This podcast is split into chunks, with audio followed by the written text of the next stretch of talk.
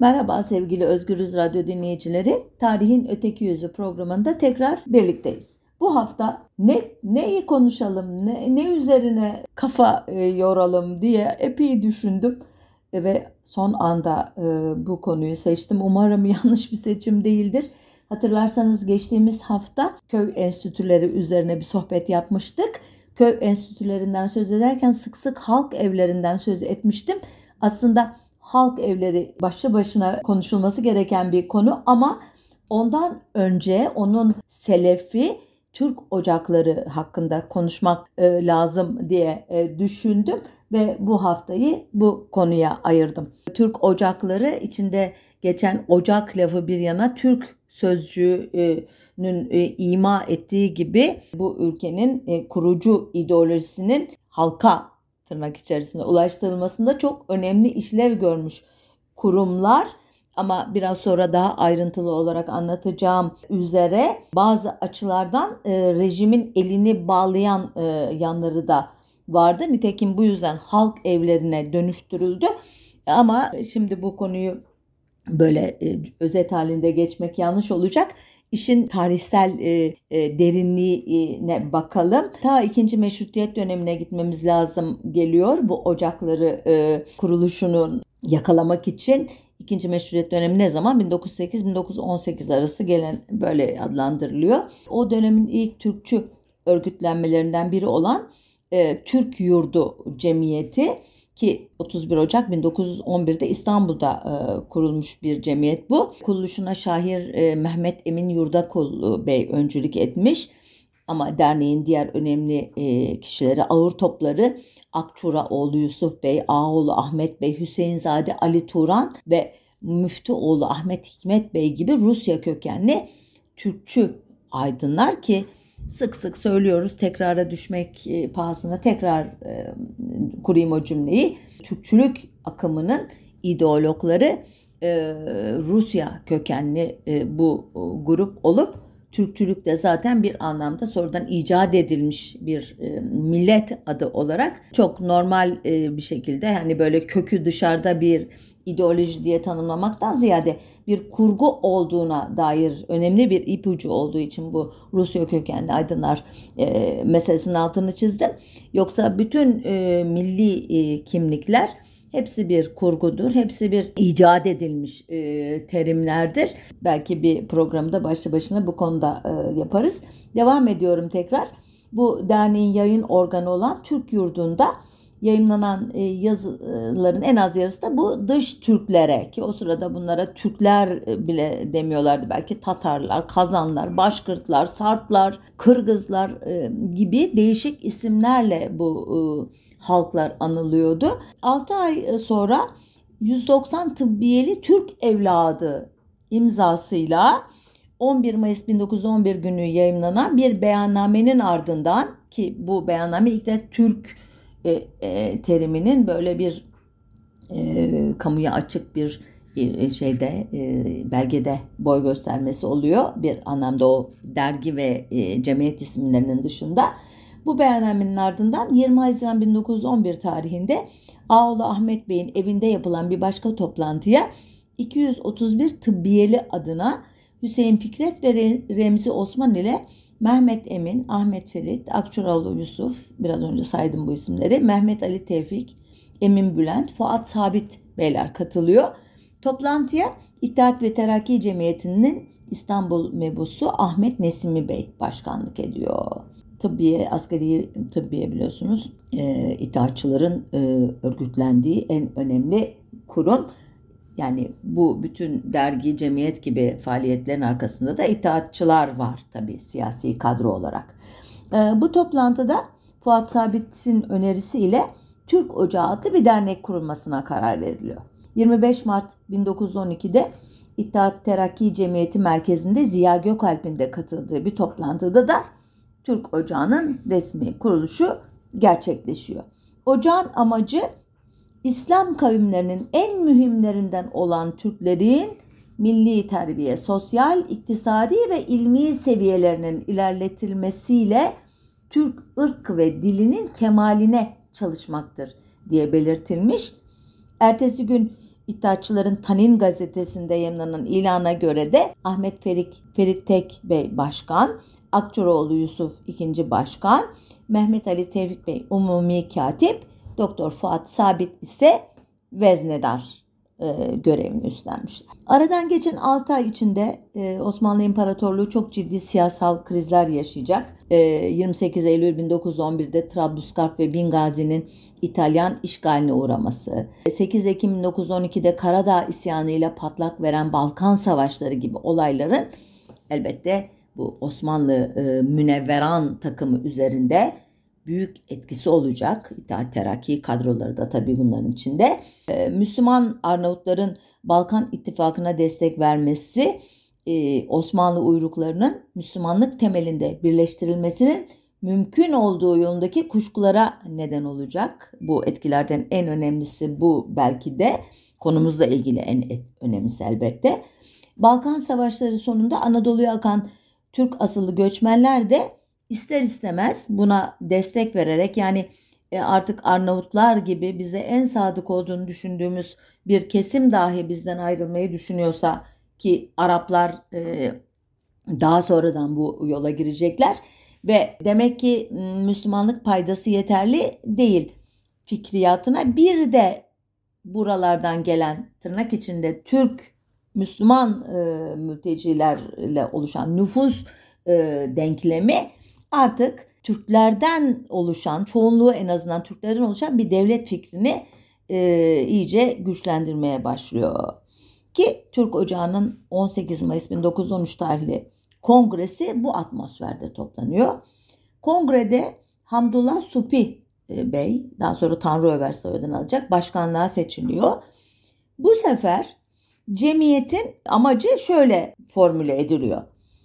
Cemiyetin maksadı akvam-ı İslamiye'nin bir rüknü mühimmi olan Türklerin milli terbiye ve ilmi, içtimai, iktisadi seviyelerinin terakki ve ihlasıyla ırk ve dilinin kemaline çalışmak. Bu rüknü mühimi yani en temel dayana imiş Türkler İslam unsurlarının ve artık bu unsurlar içerisinde esas olarak bu parçaya yoğunlaşmak gerekiyormuş e, bu kadrolara göre.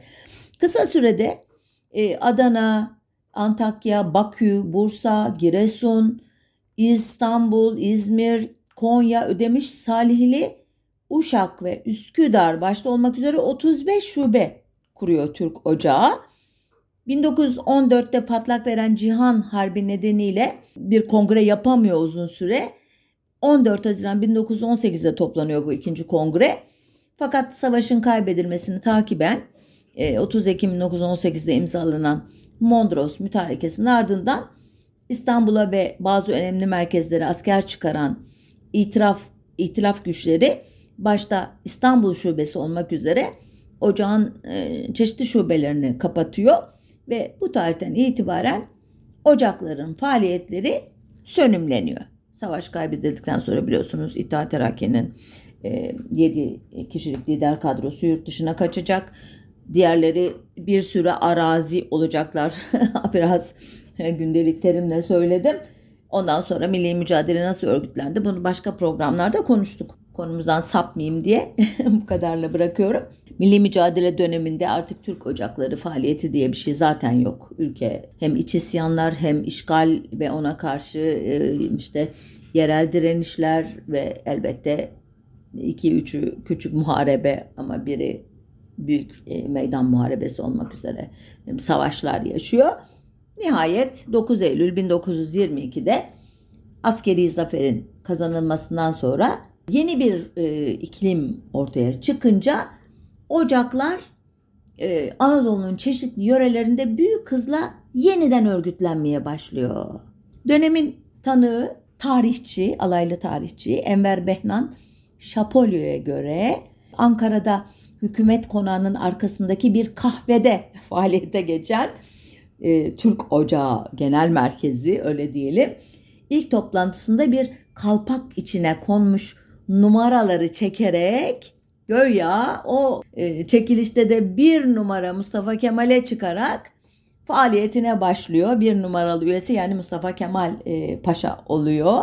Ardından e, bir numaralı üyenin de verdiği enerji ile 1923 yılı sonuna gelindiğinde şube sayısı 60'a ulaşıyor. 1924'te 71'e, 1926'da 217'ye, 1927'de 266'ya ulaşıyor. 1928'de maalesef e, bir e, ne diyelim e, zorluk yaşıyor örgütlenmede ocaklar. Sadece 5 yeni şube açılabiliyor ama 5 tanesi de kapanıyor.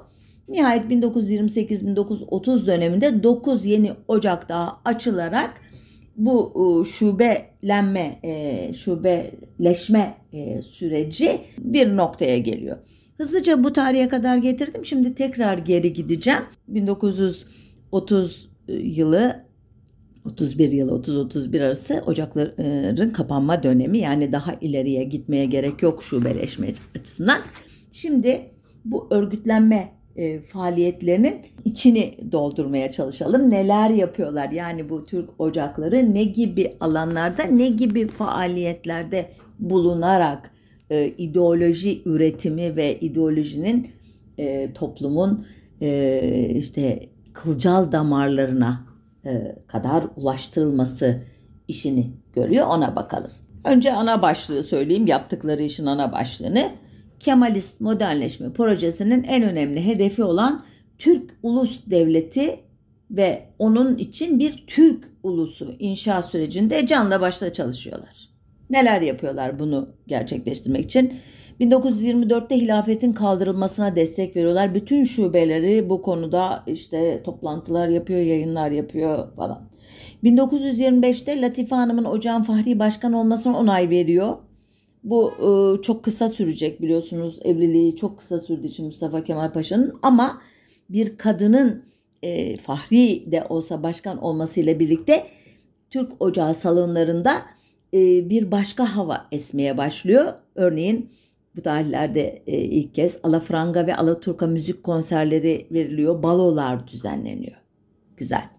1926'da toplanan 3. kurultayda Türkçe haricindeki başka dillerin konuşulmasının yasaklanması en temel konu.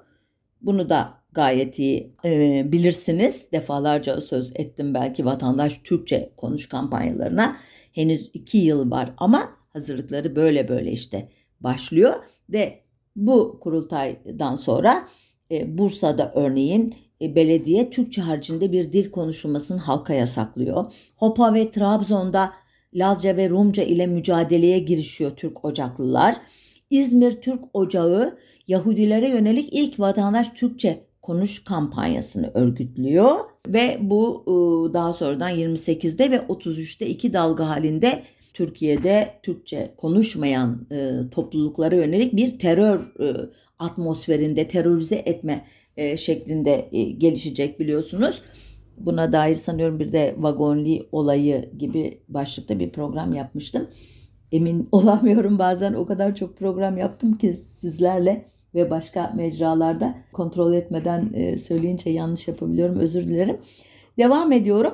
1928'den ki harf inkılabı e, kapsamında Türk ocaklarına çok önemli işler e, düşüyor elbette halk mektep millet mekteplerinin işte organizesi halk e, Kın işte Türk Ocakları Şubesi'nin öncülüğünde düzenleyen okuma yazma kurslarına e, yönlendirilmesi gibi konularda ki bu açıdan hakikaten büyük başarılar elde ediyorlar. 1929'a kadar 50 bin kişiye yeni harfleri öğrettiklerini iddia ediyor raporları. Elbette bunu kontrol etmemiz çok zor ama e, kendi beyanları böyle. 1930 yılında Ocağın yayın organı Türk yurdunda çıkan bazı yazılar bu işte halk eğitiminin çok önemli unsuruna ışık tutan başlıklar taşıyor. Okuyorum birkaçını. Faşist halk terbiyesi, Yugoslavya'daki İslam Sokol Kongresi, kamp hayatı ve dinlenme ki bunlar son ikisi Avrupa'daki faşist örgütlenmeleri tanıtan, üçü de hatta e, öven yazılar. Bu eğitim ne diyelim yayınlarla bir yandan Avrupa'daki faşist külliyat tercüme yoluyla da olsa Türkiye'ye getirilirken elbette ülkenin kurucu babasının Türk Ocağı e, şubelerinde yaptığı bazı konuşmalar Türkiye'ye has faşizmin nasıl e, formüle edildiği konusunda önemli ipuçları veriyor. Örneğin e, Mustafa Kemal'in 16 e, Mart 1923 tarihinde Adana Türk Ocağı'nda Esnaf Cemiyeti'nin çayında idare heyeti başkanı Amzi Ahmet Remzi Yüregir'in nutku üzerine yaptığı konuşma günümüze kadar süren Ermeni düşmanlığının adeta manifestosu oluyor. İzninizle o çok uzun konuşmadan bu iddialara yönelik cümleleri okuyayım ki Ayşe Hür uydurdu demeyesiniz. Şöyle diyor Mustafa Kemal Paşa. Hatta en büyük, ortasından başlıyorum özür dilerim. Hatta en büyük Osmanlı padişahlarından biri, zannedersem Kanuni Sultan Süleyman, askerlerinden bir Türk Müslümanın saraçlık sanatına sahip olduğunu görünce son derece üzülmüştü. Onların bakışında yani Osmanlıların bakışında sanatkarların gayrimüslimden olması tercih edilirdi. Onlar sanattaki hayat kaynaklarını başka milletlerin elinde bulundurmanın zararlarını göremiyorlardı. Asil milletimiz sanattan mahrumdu. Sanatkarlar azdı. Var olanlar da sanatta gereken derecede yetenekli değildi. Şimdi bundan sonrasına dikkat edin. Arkadaşımız söyleminde demişlerdir ki e, Ahmet Remzi Bey kastediyor. Adana'mıza hakim olan diğer unsurlar şunlar bunlar. Ermeniler sanat ocaklarımızı işgal etmişler ve bu memleketin sahibi gibi bir durum almışlardır. Şüphesiz haksızlık ve küstahlığın bundan fazlası olamaz diyor Mustafa Kemal yani Ahmet e, Remzi Bey'i onaylayarak kurduktan sonra cümlesini şöyle devam ediyor. Ermenilerin bu verimli ülkede hiçbir hakkı yoktur. Memleketiniz sizindir, Türklerindir. Bu memleket tarihte Türktü, o halde Türktür ve sonsuza dek Türk olarak yaşayacaktır. Gerçi bu güzel memleket eski asırlardan beri çok kere yabancı istilalara uğramıştır. Başlangıçta Türk ve Turani olan bu ülkeleri İraniler zapt etmişlerdi. Sonra bu İranileri mağlup eden İskender'in eline düşmüştü. Onun ölümüyle memleketler paylaştırıldığı zaman Adana kıtası da Silifkelilerde kalmıştı. Selevkoslar demek istiyor. Bir Aralık buraya Mısırlılar yerleşmiş. Sonra Romalılar istila etmiş. Sonra Doğu Roma yani Bizanslıların eline geçmiş. Daha sonra Araplar gelip Bizansları kovmuşlar. En sonunda Asya'nın göbeğinden tamamen kaynayan Türkler soyundan ırktaşlar buraya gelerek memleketi geçmiş ve asil hayatına iade ettiler. Memleket en sonunda yine gerçek sahiplerinin elinde karar kıldı. Ermeniler ve diğerlerinin burada hiçbir hakkı yoktur. Bu bereketli yerler koyu ve öz Türk memleketidir. Arkadaşlar bu memleketin halkı üzerinde kimsenin hak ve yetkisi olmadığı gibi bu memleketi dışarıya muhtaç ettirmemek de size ait bir görevdir diyor. Ondan sonra sanatkarlara övgülerle devam ediyor bu uzun konuşma. Dikkat etmişseniz e, Mustafa Kemal'in tarih tezinde burası hep bizimdi ama ne olduysa birileri birileri işgal ettiler. Sonra yine Orta Asya'dan birileri ki onlar Türk ırktaşları idi gelerek iade aldılar. Kötü kurdum cümleyi ama bu toprakları. Bence Mustafa Kemal Atatürk'ün bu Adana Türk Ocağı'nda yaptığı konuşma hakikaten e, bugün hani Türk e, teriminin, e, Türkiye teriminin ne kadar kapsayıcı olduğunu, bir şemsiye kavram olduğunu e, ileri sürenlere bence en üst dereceden e, bir cevaptır ve bu cevabı analiz etmeye bile gerek yok çünkü son derece açık bir şekilde verilmiş mesajdır. Mustafa Kemal demiştim ya Türk ulusu inşasına dair kurucu nutuklarını Türk ocaklarında hep attı diye. Bunlardan bir başkası da bu Adana'dan birkaç e, gün sonra bir hafta dört gün sonra özür dilerim 21 Mart 1923 tarihinde ziyaret ettiği Konya Türk Ocağı'nda yaptığı e, konuşma değil şeref defterine yazdığı şu cümleler örneğin. Konya muhtelif Türk devletlerinin yaşamış olduğu öz Türk vatanıdır. Konya asırlardan beri tüten bir nurun ocağıdır. Türk kültürünün esaslı kaynaklarından biridir. Konya Türk Ocağı, Konya Türklüğünün hakiki bir timsali olmalıdır. Bir başka konuşma 23 e, özür dilerim 13 Şubat 1925'te başlayan Şeyh Said isyanının ya da Kürt isyanının e, Kürt tarih yazıcılarına göre bastırılmasından sonra 27 Nisan 1925 tarihinde Ankara'da Türk Ocaklı üyelere yaptığı konuşmada Türk ordusunun kendi vatandaşlarına karşı kazandığı zaferi şöyle betimliyordu Mustafa Kemal. Doğudaki hareketler çok mutlu sonuçlar vererek bitmiştir. Bu defaki mücadele bir ideal savaşı olarak tanınacaktır. Türk tarihinde askerlerimiz ilk kez olarak idealleri uğruna yüce bir amaçla savaşmış bulunuyorlar. Askerlerimiz ayakları altında bir metre yüksekliğinde kar, çamur bulunmasına rağmen düşmanlarına karşı koşa koşa sevine sevine gidip savaşmışlardır. Bilmiyorum bu konuşmada ki bu düşmanlarına karşı e, terimi e, sizi de e, benim gibi rahatsız etti mi?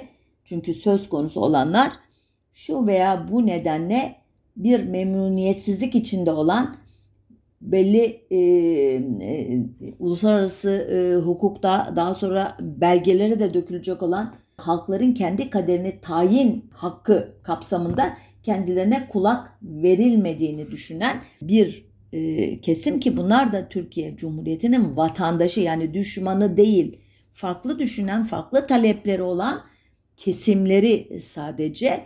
Ama bu konuşmada iç düşman olarak ve en üst seviyede bir e, konuşmacı tarafından betimleniyorlar. Ocakların e, işlevine değiniyoruz. Konuyu saptırmayayım. Kendim saptırıyorum aslında arada.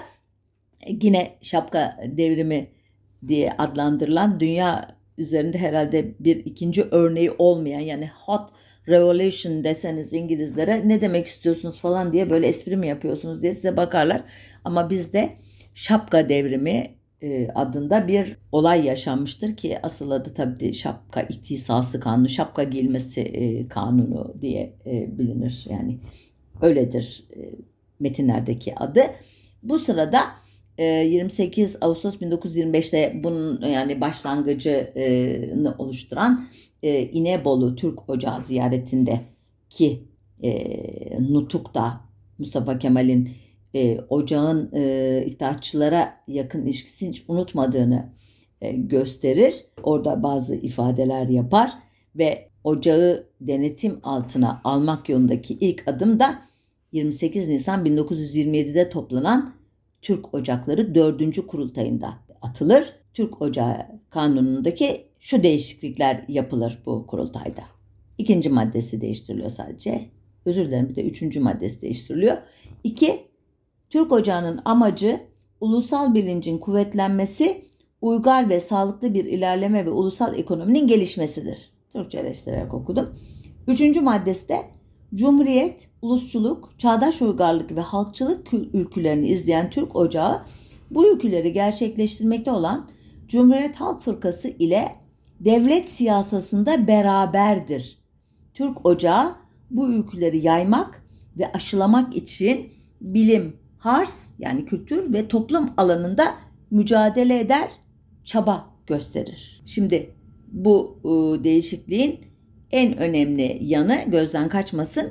Ocağın halk fırkasıyla organik bir ilişki içerisinde çalışması gerektiği söyleniyor. Elbette halk fırkası da devletin organik bir parçası olduğu için Türk Ocakları doğrudan bir devlet e, kurumu halinde tekrar tanımlanıyor. Zaten öyleydi ama bu kanunla da tespit edilmiş oluyor. Ocaklar aynı zamanda e, iktidar bloğu içerisindeki siyasi çatışmaların da bir cephesi. E, bunu e, nerede görüyoruz? Örneğin 23 Nisan 1930 günü açılışı yapılan Türk Ocakları Merkez Heyeti binasının yüksek inşaat ve tefriş masraflarından dolayı eleştirilere maruz kalmasında görüyoruz. Neden siyasi mücadeleye işaret ettim bu tartışmalarda? Çok haklı olabilir değil mi diyebilirsiniz. Demek ki o dönemde de aynen bugünkü gibi işte müsriflik yapılıyordu, gereksiz harcamalar yapılıyordu. Burada şöyle bir ince nokta var. Ee, öncelikle binanın mimarı birinci ulusal mimarlık akımının önemli şahsiyetlerinden Arif Koyunoğlu, e, Arif Hikmet Koyunoğlu onu söyleyeyim. Siyasi yönünü şu ortaya çıkarıyor.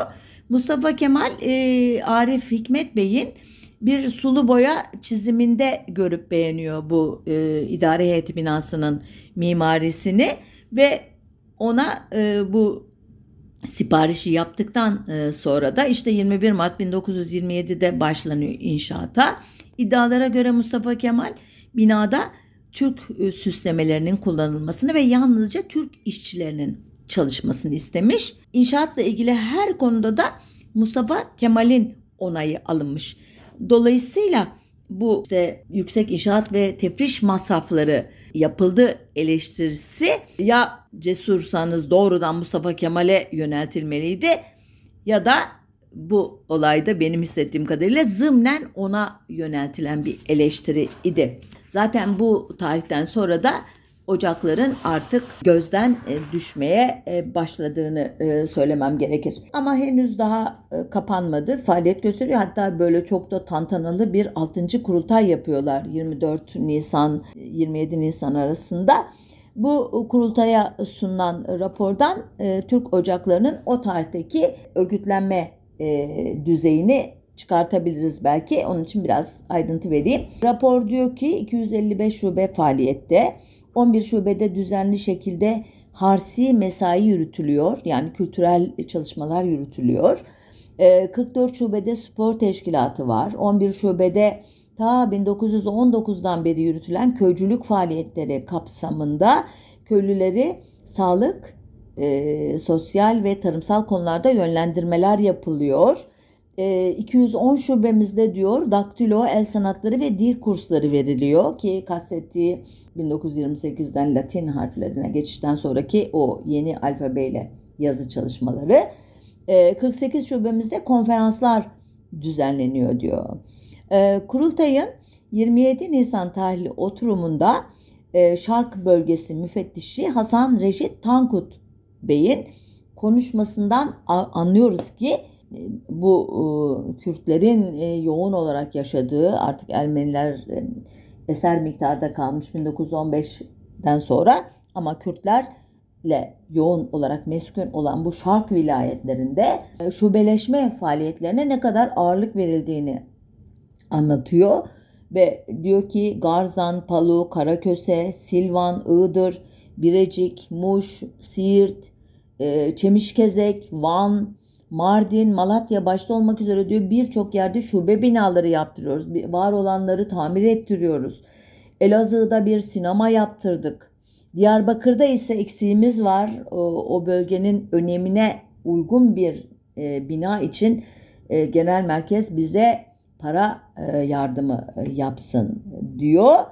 Ve bu Hasan Reşit Bey'in Şark vilayetlerine yaptığı aşırı e, vurgu Ertesi e, o gün özür dilerim.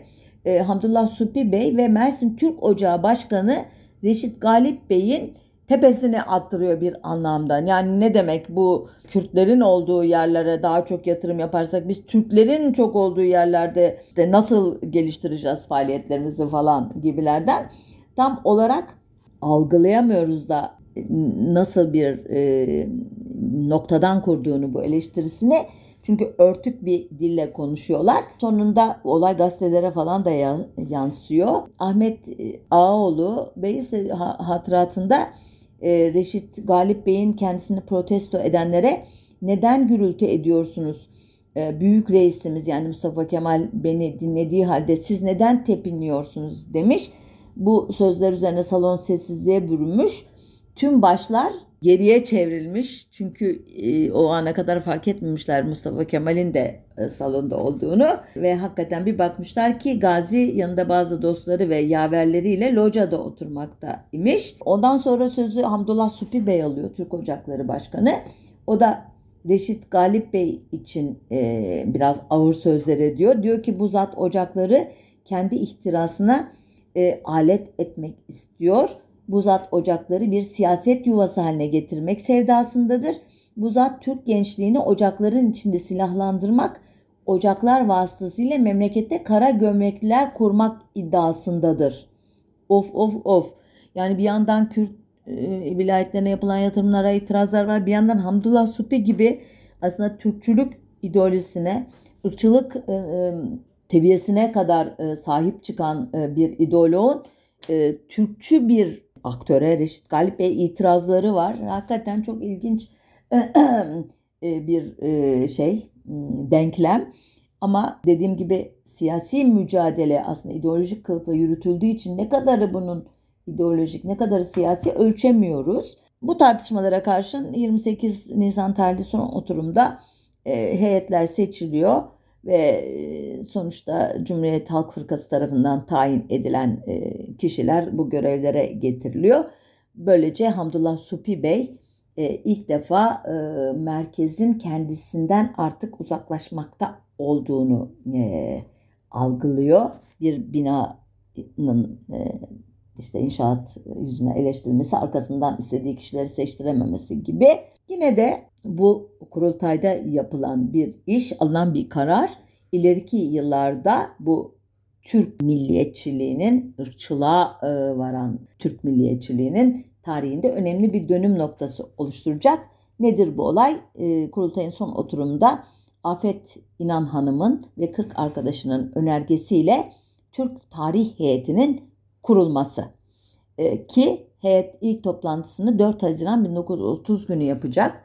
Cumhurbaşkanlığı Genel Sekreteri Tevfik Bıyıklıoğlu başkanlığa, Akçuraoğlu Yusuf Bey ve Samih Rıfat Bey ikinci başkanlığa, Reşit Galip ise genel sekreterliğe seçilecek.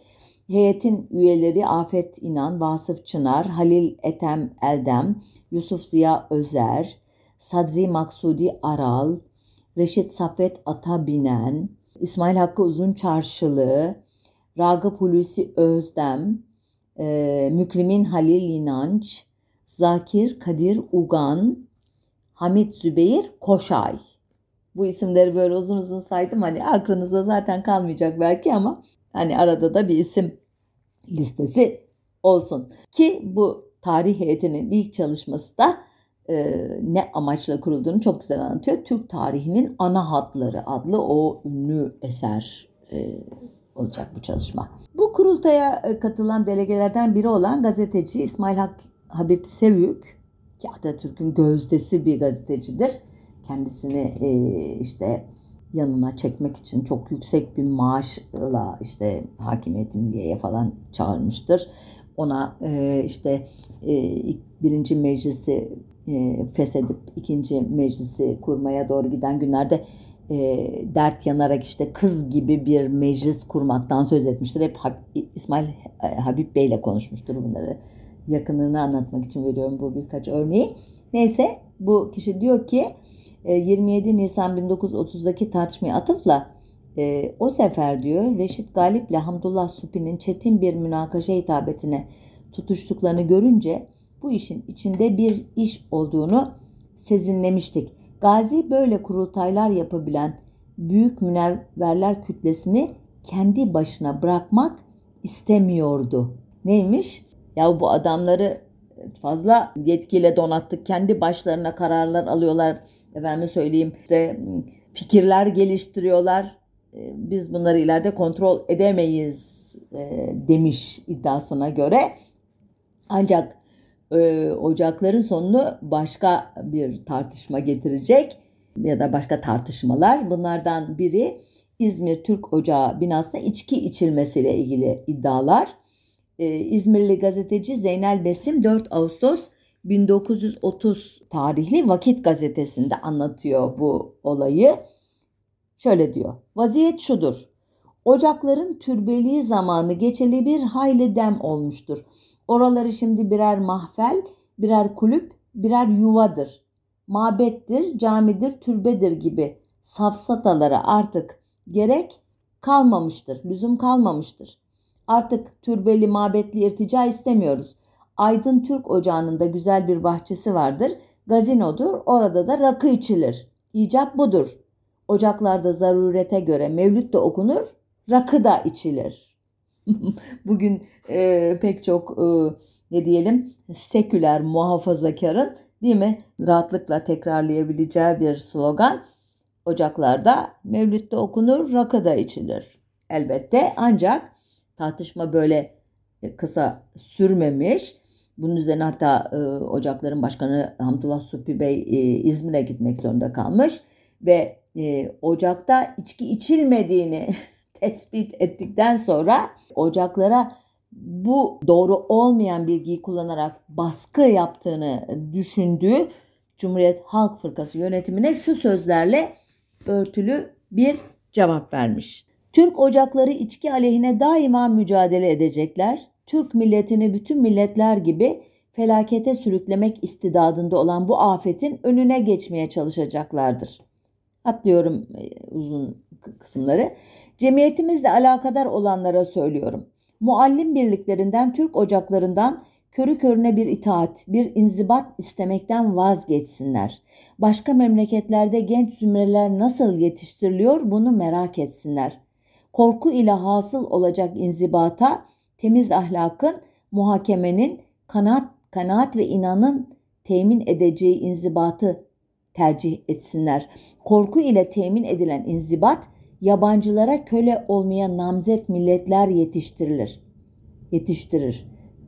Türklerin aldığı eski terbiye ile ona iktidar mevkiini emir ve cebir kuvvetinin toplandığı yer gibi gösterilmiştir. Hükümetten korkar, e, hangi fırka kendi menfaatine göre hareket edecekse onunla uyuşmayı, onu takviye etmeyi düşünecek yerde hareketsiz ve cansız durur. İktidar mevkiine körü körüne itaat etmekten başka bir şey bilmez. O ananevi terbiyelerin her zaman göze çarpan kötü tesiri neticesidir. Bunun için gençlik müesseselerine yol göstermek vazifesini üzerine alanlar köle yetiştirmeyi değil, insan yetiştirmeyi öğretsinler. Bence çok güzel bir konuşma. Yani o dönemin ideolojik atmosferi içinde elbette Türk ananeler, e, işte gelenekler, fıtrat falan gibi laflarla e, sınırları belirleniyor ama sonuçta özetin özeti diyor ki korkuya dayalı bir eğitim olamaz.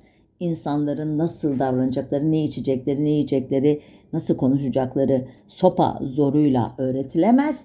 Bu doğru bir yöntem değildir. Bu insanın adı olsa olsa köledir diyor. Biz köle değil insan yetiştirmek üzere çalışmalıyız. Ee, ancak ancak bu güzel konuşma içki müsaadesi aleyhine yapılan tezahüratlar diye gazetelerin özetlediği bazı e, sataşmalarla, sloganlarla e, kesiliyor ve sonunda İzmir Türk Ocağı İdari Heyeti görevinden çekilmek zorunda kalıyor. Bundan sonra 12 e, Ağustos 1930'da bizzat Mustafa Kemal tarafından Ali Fethi Bey'e kurdurulan Serbest Cumhuriyet Fırkası'nın yarattığı fırtınalar var. Ondan da Türk Ocakları nasibini alıyor. Özellikle Serbest Fırka'nın 7 Eylül 1930 günü e, gerçekleşen olaylı İzmir mitinginden sonra Cumhuriyet Halk Fırkası Merkezi'nin İzmir Türk Ocağı'na yönelik şüpheleri daha da artıyor. Ki bu serbest fırka konusunu e, kuruluş tarihi olan e, 12 Ağustos e, civarındaki bir günde sizlere özel olarak anlatacağım.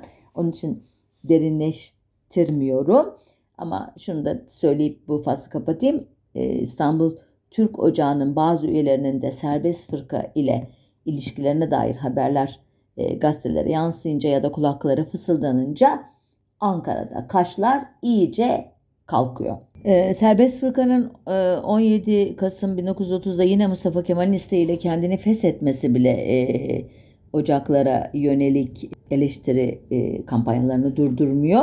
Gerçi e, 18 Aralık 1930'da İstanbul Türk Ocağı'nı ziyaretinde azaların, üyelerin yani durumu hakkında bilgi aldıktan sonra Mustafa Kemal e, son seyahatimde ziyaret ettiğim bütün ocaklarda beni çok memnun eden bir faaliyete canlığa şahit oldum. Bilhassa Türk ocaklarının bulundukları merkezlerde faydalı bir takım hizmetlerle halk üzerinde çok müsait bir e, tesir bıraktıklarına şahit oldum diyor. Ama 23 ee, Aralık 1930'da yaşanan Menemen e, hadisesinin ardından Vala Nurettin 30 Aralık e, tarihli Akşam Gazetesi'ne yayınlanan yazısında farklı bir tonda konuşuyor ki o da e, Mustafa Kemal'in yakınlarında olan bir kişi olduğu için içeriden bir bilgi anlamına gelir bu sözler. Şöyle diyor Valen Nurettin. Dürbünü ters kullanan siyasilerimizin en başında zannedersem Hamdullah Supi Bey bulunmaktadır. Artık yeşil tehlikenin kalmadığını, bütün dikkatlerin kızıl tehlike üzerine çevrilmesi lazım geldiğini mutat belagatleriyle haykırmıştı. Hayır Hamdullah Supi Bey, tehlike yemyeşildir, tehlike sağdadır. Sol çok uzun seneler istese istese iş kanunu ister, ihtikarın kalkmasını, matbuatın hakiki hürriyetini, fırka yapmak, mebus çıkarmak hakkını ve buna mümasil şeyleri ister. Bu e, yazı aslında irticanın aslında o tarihe kadar birinci tehlike olarak tanımlanan solun komünizmin yerini aldığını göstermesinin yanı sıra solun aslında ne kadar zayıf cılız olduğunu ve en fazla istese istese iş kanunu ister. İşte aşırı karın kalkmasını ister. İşte fırka yapmak, mebus çıkarmak hakkını ve buna denk şeyler ister diyerek aslında hem e, neleri istemesi gerektiğini ama istemediğini de e, anlatan bir e, paragraf olarak ilgimi çekti benim. Sonuçta bu de, e, tartışmalar 3 Ocak 1931 tarihli Vakit Gazetesi'nde feshedilmiş serbest fırkaya mensup bilimum aydın münevverleri Türk Ocağı'nda toplanarak hadiseleri tetkik ve mütalaa ettiler şeklinde gazetelere yansıyan bir haberle anlaşıldığına göre tartışılmaya devam etmiş. E, 25 Ocak'tan beri bir yurt gezisinde bulunan Mustafa Kemal 3 Şubat 1931 Salı günü Aydın Türk Ocağı'nı ziyaret ettiğinde Türk Ocakları Cumhuriyet Halk Fırkası'nın Hars şubesidir. Yani kültür şubesidir. Fırka millete mürebbilik yapacak ilim, iktisat, siyaset ve güzel sanatlar gibi bütün Hars sahalarında vatandaşları yetiştirmek için pişvalık edecektir, öncülük edecektir diyerek ilk işareti verdikten sonra bile işte 17 Şubat e, günü Adana Türk Ocağı'nda kooperatifler, vergiler, kredi borçları, fert hürriyeti gibi değişik konuları kapsayan uzun konuşmasında e, Türkleştirme konusunda e, ocaklara e, yeniden bir talimat vererek sanki ocaklarla ilgili o kamuoyuna yansıyan dedikodular e, hepsi yalanmış, boşmuş, böyle bir şey yokmuş havasını da vermeyi başarıyor. Ne diyor o konuşmasında? Saygıdeğer arkadaşlar, öğretmenler ve gençler, Türkçeleştirerek okuyorum. Ocak üyesi olarak da yerine getirmek zorunda oldukları görevin çok yüksek olduğunu takdir ederler. Bir arkadaşımız biz milliyet fikirlerini dağıtıyoruz dedi. Doğal olarak bu yolda öteden beri sarf edilen çabaların devam edeceğinden şüphe yoktur. Yalnız milliyetin çok açık özelliklerinden birisi, değerli esaslarından birisi dildir. Türk milletindenim diyen insan her şeyden önce ve herhalde Türkçe konuşmalıdır. Türkçe konuşmayan bir insan Türk kültürüne, toplumuna bağlılığını iddia ederse buna inanmak doğru olmaz. Bugün Adana'da Türkçe konuşmayan 20 binden fazla vatandaş vardır. Eğer Türk Ocağı buna göz yumarsa gençleri, siyasi, toplumsal bütün Türk kuruluşları bu durum karşısında duyarsız kalırsa en aşağı 100 yıldan beri devam ede gelen bu durum yüzlerce sene devam edebilir. Bunun sonucu ne olur diyor ve şöyle bitiriyor konuşmasını. Efendiler herhangi bir felaket günümüzde bu insanlar başka dille konuşan insanlarla el ele vererek aleyhimize hareket edebilirler. Türk ocaklarımızın başlıca görevi bu gibi unsurlara ki bunlar Türk vatandaşıdırlar. Bugün ve gelecekte talih ve kaderimiz birdir diyor bir parantez açıyor bizim dilimizi konuşan hakiki Türk yapmaya çalışmaktır. Gençlerimizin bu yüksek görevde az zamanda başarılı olacaklarını ümit ederek sözlerime son veriyorum. De, neymiş? O konuştukları dille, Türkçe dışındaki dille başka unsurlarla işbirliği yaparak Türkiye'yi bölebilirlermiş. Yani ne Kürtçe konuşup Kürtlerle birlikte Türkiye'yi, Arapça konuşup Araplarla birlikte Türkiye'yi mi bölecekler? Rumca konuşup Yunanlılarla mı işbirliği yapacaklar? Ermenice konuşup Ermenistan Sosyalist Cumhuriyeti ile mi? Bilemiyoruz. Ama yönetici elitin kafasında bu paranoyanın e, çok e, güçlü bir şekilde yaşadığını ya da böyle bir tehlike varmış havası yaratarak veya bu havayı sürekli diri tutarak e, toplumu Türklük fikri etrafında e, tutmaya, e, o fikir etrafında hareketlendirmeye çalıştıklarını düşünmek mümkün. Ocakların sonuna doğru geliyoruz. 17 Mart 1931 tarihli Vakit gazetesinde çıkan bir haberde görüyoruz ilk ipucunu. Türk ocaklarında bazı düzenlemelere gidileceğini, birçok yerde ocak binalarının parti binaları ile birleştirileceğini yazıyor bu haber. Sosyalist Arif Oruç'un Yarın gazetesinde de bir haber var. O da diyor ki Türk ocaklarının yerine faşist gençlik örgütlerinin kurulacağı dedikoduları e, çıkmıştı. E, bu diyor İtalya'da iflas eden faşistin Türkiye'de tesisi hata değil midir? Türk ocağının faşistleştirilmesi, Türk inkılabını idare eden Namık Kemal hürriyetine karşı bir hareket telakki olunamaz mı? Diyor ki sosyalist perspektiften çok haklı e, uyarılar.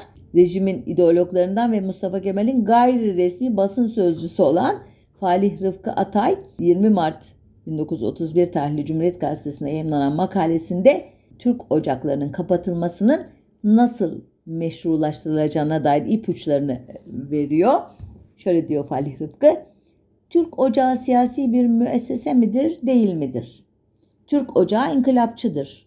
İnkılapçı demek siyasi demektir. Rey verecek yaşta gençlerin toplandığı bir müessese yalnız siyasi bir karakter göstermiş olmakla kalmaz, bu ister istemez bir fırka olur. Cumhuriyet Halk Fırkası sol bir inkılap fırkasıdır. Solun unsurlarını kendi dışında bırakarak kendini sağlaşmak tehlikesine atamaz. Sol inkılap fırkasının en tabi unsuru siyasi gençliktir.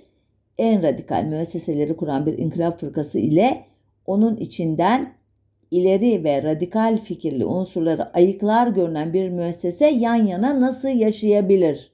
Aman aman aman ne kadar zor bir şekilde e, zor yoldan tarif etmiş söyleyeceği kastettiği Cumhuriyet Halk Fırkası zaten soldur.